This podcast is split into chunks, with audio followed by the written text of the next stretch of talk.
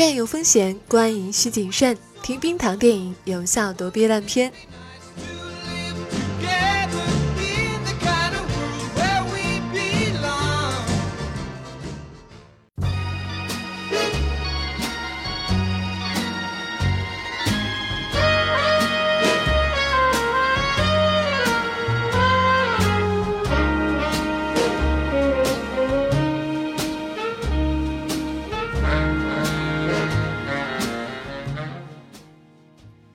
Hello，你好，欢迎又来收听冰糖电影。我们今天要聊的电影呢，不是一部，而是很多部。不过，呃，这次开聊的契机就是正在上映的《银翼杀手2049》。我们这一次呢，选取了一个特别的角度来聊，那就是以复制人为线索，串联起雷德利·斯科特导演的整个科幻片的一个大的系统。复制人确实是这位导演科幻片当中最重要的一个元素。早在1979年导演的《异形》当中呢，影片 B 故事的主角就是复制人艾什，而1982年的《银翼杀手》整部影片的主题是探讨人与复制人的身份认同问题。2012年，老爷子亲自出手，继续讲述《异形》系列的故事，导演了《普罗米修斯》。影片的重点已经从太空怪物异形变成了复制人大卫。二零一七年六月份上映的《异形契约》，重点仍然是复制人。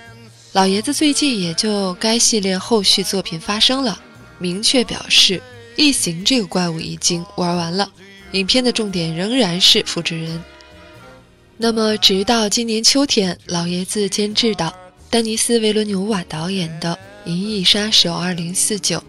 当然也还是继续复制人的故事。雷老爷子主导的这两个系列电影，有关复制人存在意义的设定是统一的，都是人类探索、殖民、开发外太空的工具。对未来世界的呈现视角上，则正好相反。异形讲的是未来世界人类在外太空的故事，整个系列都没有对当时的地球进行描述。而《银翼杀手》呢，它讲的是未来世界人类在地球上的故事。本来应该待在外太空的复制人，是因为叛乱逃回地球。影片没有对当时的太空进行描述。其实很早就有影迷就上述的设定开脑洞了。既然有关复制人的设定是如此的对仗，那两部电影是不是属于同一个世界观呢？在《普罗米修斯》蓝光版的花絮中，有一份文档是《异形》系列背后。那个特别牛的维兰德公司老板皮特·维兰德写的文档中，维兰德提到自己在制造复制人方面的一个导师，叫做伊尔顿·泰瑞尔。这个人正是《银翼杀手》中复制人制造公司泰瑞尔公司的老板。好吧，雷老爷子六粉也是很有一套的。既然属于同一个世界观，那么我们就可以按照电影中的时间线来梳理，或者说。脑补一下雷德利·斯科特的复制人世界了。以下为多部作品以复制人为链接梳理出来的时间线，看看你能不能把自己过往的观影记忆融入到这条线当中呢？对了，本期结尾仍然会有精彩留言的选读和回复，别忘了收听。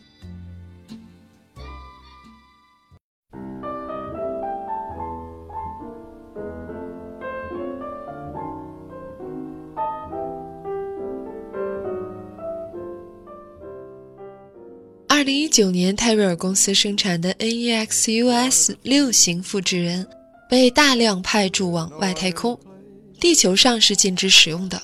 以 Roy 为首的六名复制人叛乱返回地球，两名意外死亡，三名被银翼杀手退役，Roy 的寿命终结。该型号复制人只有四年寿命，到二零二二年的时候就全部退役了。公司老板泰瑞尔被 Roy 杀死。二零二二年，泰瑞尔公司在地球和外太空投放同系列八型复制人，该型号具有跟人类相当的寿命。从他们的右眼球可以扫描产品的代码。人类开始利用复制人登记数据库，猎杀复制人。复制人为了毁掉数据库，引爆了一颗假核弹，导致大停电事件。由此，复制人被全面禁止，泰瑞尔公司也就此倒闭了。到了二零二五年，维兰德公司第一代仿生人大卫一号研制成功。在制造复制人和仿生人的方面呢，呃，维兰德是泰维尔的学生，但研发思路有明显差别。简单来说，《银翼杀手》中是复制人，虽然不是纯生物的克隆人，但主要还是生物技术的产品，更接近人类。《异形》中是仿生人，除了外形跟人类一模一样呢，更接近机器。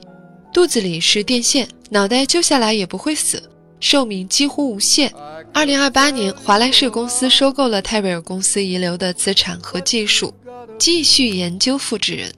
因为利用生物技术协助政府解决了大饥荒，泰瑞尔公司被允许继续生产之前那个系列的第九型复制人。该型号复制人的寿命呢，由人类雇主决定，也完全听从雇主的命令。就在同一年。维兰德公司研制出了第二代仿生人大卫二号，首次实现了与人类的交流。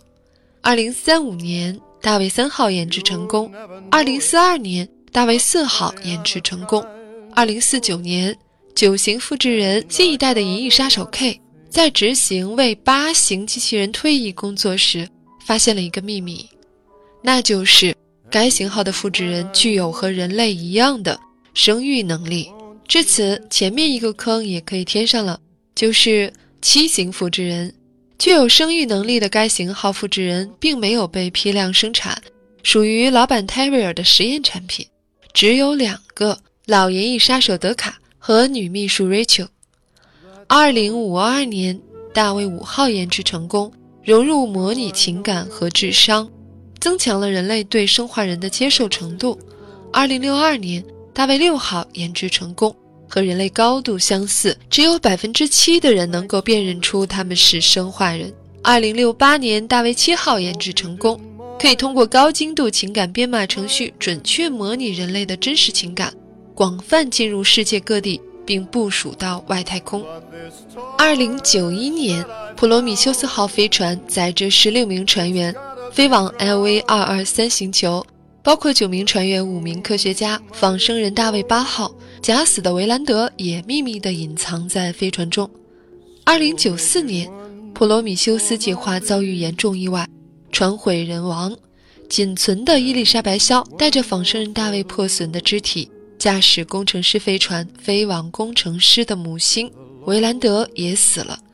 二一零四年，维兰德汤古公司的外星殖民飞船契约号。飞向御夫座的六号星球，飞船搭载了两千名旅客、一千个人类胚胎、十四名人类船员和一名新型的仿生人瓦特。因为大卫的原因，新型的瓦特被限制了独立意识和创造能力，完全服务于人类。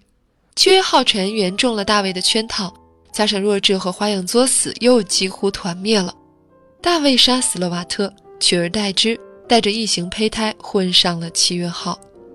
二一二二年，维兰德汤谷公司的货运飞船搭载着六名人类船员、仿生人艾什和大量矿石返回地球，中途接收到来自 LV 四二六星球的疑似求救信号，电脑主机 Mother 唤醒了船员，小分队前往查看。有没有仿佛想起了什么呢？嗯，他接上了另一个系列。船员遭遇爆脸虫异形攻击，仿生人艾什被公司安排的秘密任务就是带异形回地球做研究，最终又是几乎团灭，艾什也挂了，仅存的雷普利乘逃生船飞走。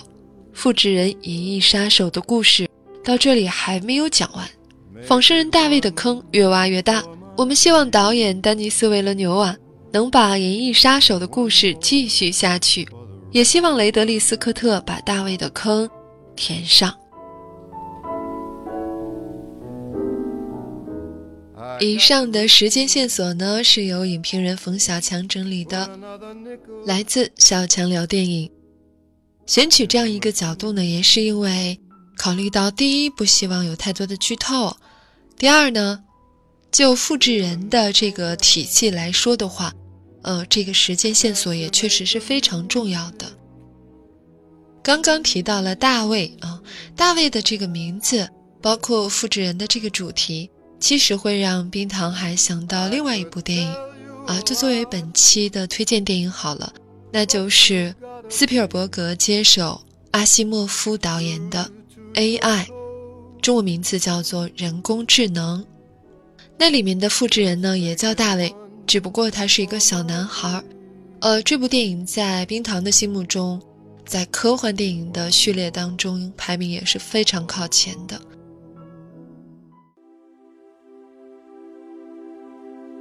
在《银翼杀手》系列当中探索的这个究极的问题，这个终极的问题，人和复制人的区别，复制人到底有没有灵魂？到底是否应该和人类享有一样的权利，等等，在《AI 人工智能》这部电影当中也是都有体现的。然后它的体现可能会更为温情，也有被残酷所衬托出来的那种温情。然后它还有一个地方和现在上映的《银翼杀手2049》有相似之处。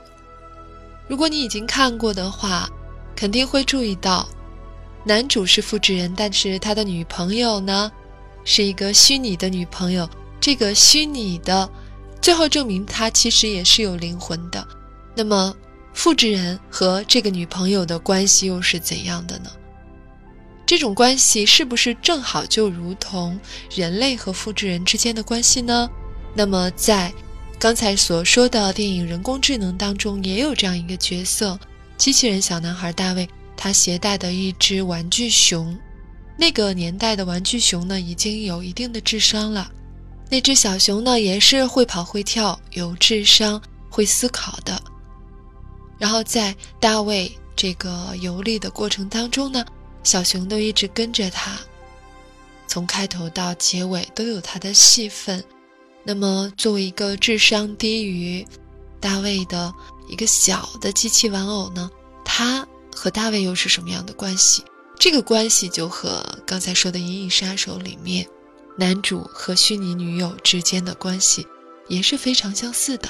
这种多层的造物主和造物的关系，仔细想想看的话，恰恰是人类对自己的反思吧。在我们人类悠久的文化当中，有各种各样的宗教，比如说，啊，基督教有上帝。那么，上帝是我们的造物主，我们是上帝的造物，但是我们又制造了机器人，这是一种类比的关系。仔细想一想，是非常有趣的。对于《银翼杀手2049》这部电影，冰糖非常建议你去电影院观看，而且一定要是 2D 宽银幕的版本，因为这就是它真正的最原始的版本。而 3D、3D IMAX 或者是非宽银幕的 2D，全部都是后期转制制作的，你会损失掉很大的一块的视野。然后我也非常感动，这部电影从制作的时候就不是一部 3D 电影。好电影真的未必需要 3D，或者说，嗯，百分之九十五的 3D 电影都是毫无必要使用 3D 技术的。好吧，我。又说跑题了，那回来说，建议大家去电影院看这部电影。但是你去电影院看排片的时候，可能会发现二 D 宽银幕版不是那么多，然后包括和其他同时在上映的，比如说《王牌》《特工二》，还有其他的一些电影上映呢，它的排片不是会特别多，然后去选择这部电影的观众也不是特别多。但是冰糖告诉你，它真的是一部值得你去看的电影。也许，如果你不是一个资深的影迷，会感觉到它挑战了你的观影习惯，它的节奏会慢，然后和你习惯看的那种科幻片、科幻大片，比如变形金刚、比如星战是不一样的。但是，希望你给自己一个机会，给自己一个去打开视野、去拓宽电影观赏眼界这样的一个机会。当然。可能你已经是一个资深的影迷或者资深的科幻迷了，已经迫不及待的跑去看了。那么，希望你在本期节目的下方留言给冰糖，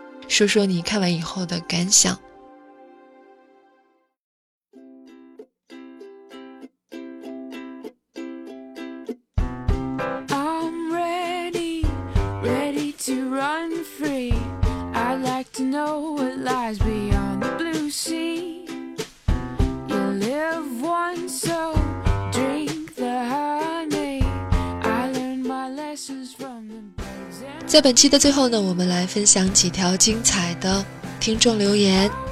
北夏明蝉他在我是天才枪手小林这一期的节目下面呢留言了，他说他觉得这个电影的结局是有道理的，就是小林去自首的这一段。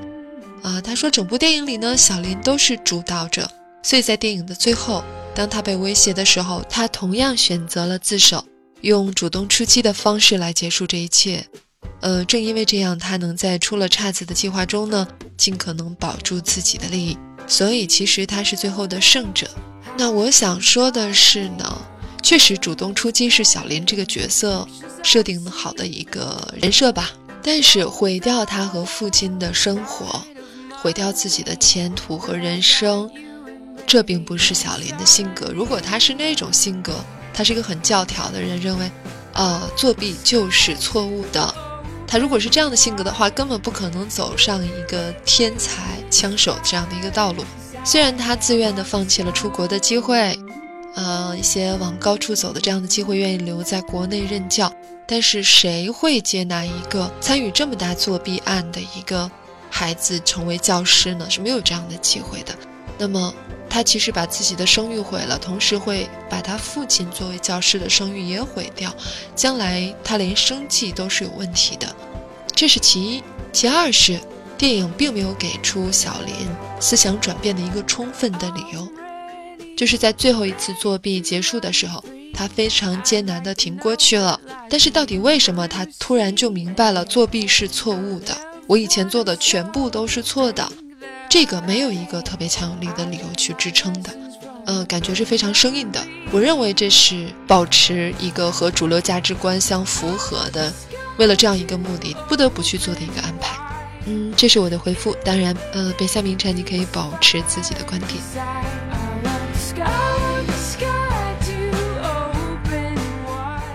想太多的幼稚鬼在《倩女幽魂》三十年来最好的古装爱情片这一期的下方留言说：“现在能静下心来讲故事或者听故事的人太少了，不是针对谁，我是说在座的各位都是好样的。”希望冰糖能一直坚持带给我们更多好的冰糖电影，非常感谢啊！嗯，需要花费很多精力，也会遇到很多困难，有的时候冰糖也会怀疑，嗯，我们做的这些是不是特别有意义？每当看到像想太多的幼稚鬼他这样的留言呢，都会让我觉得，嗯，有一个坚持下去的理由。也希望你们坚持来听啊！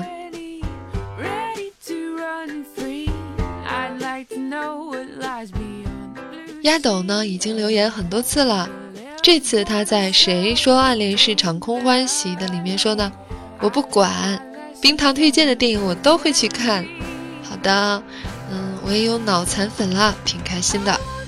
然后他也在《王牌特工二》的黄金圈圈粉还是圈黑里面说呢，这系列最吸引我的除了英伦风，还有就是有很多新的东西。嗯，看来他是比较喜欢第二部的。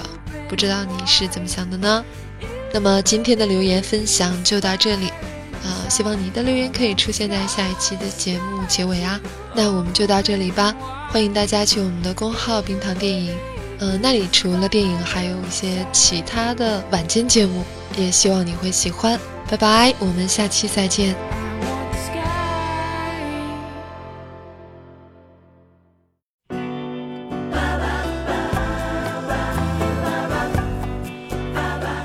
喜欢节目，记得要点赞和转发。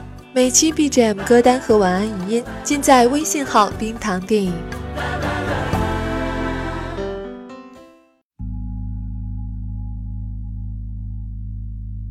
Until untethered, I was chosen to be a victim without knowing.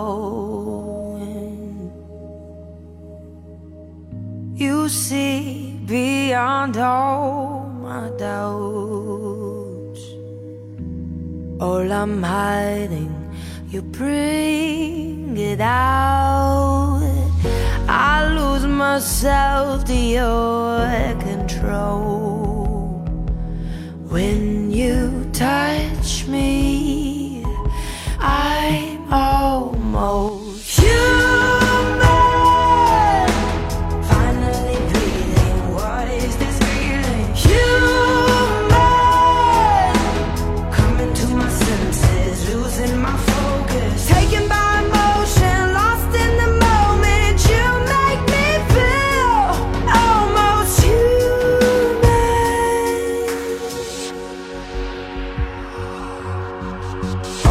have known I will let go. You show me a world so far from home. Ooh, I am a captive to your ways.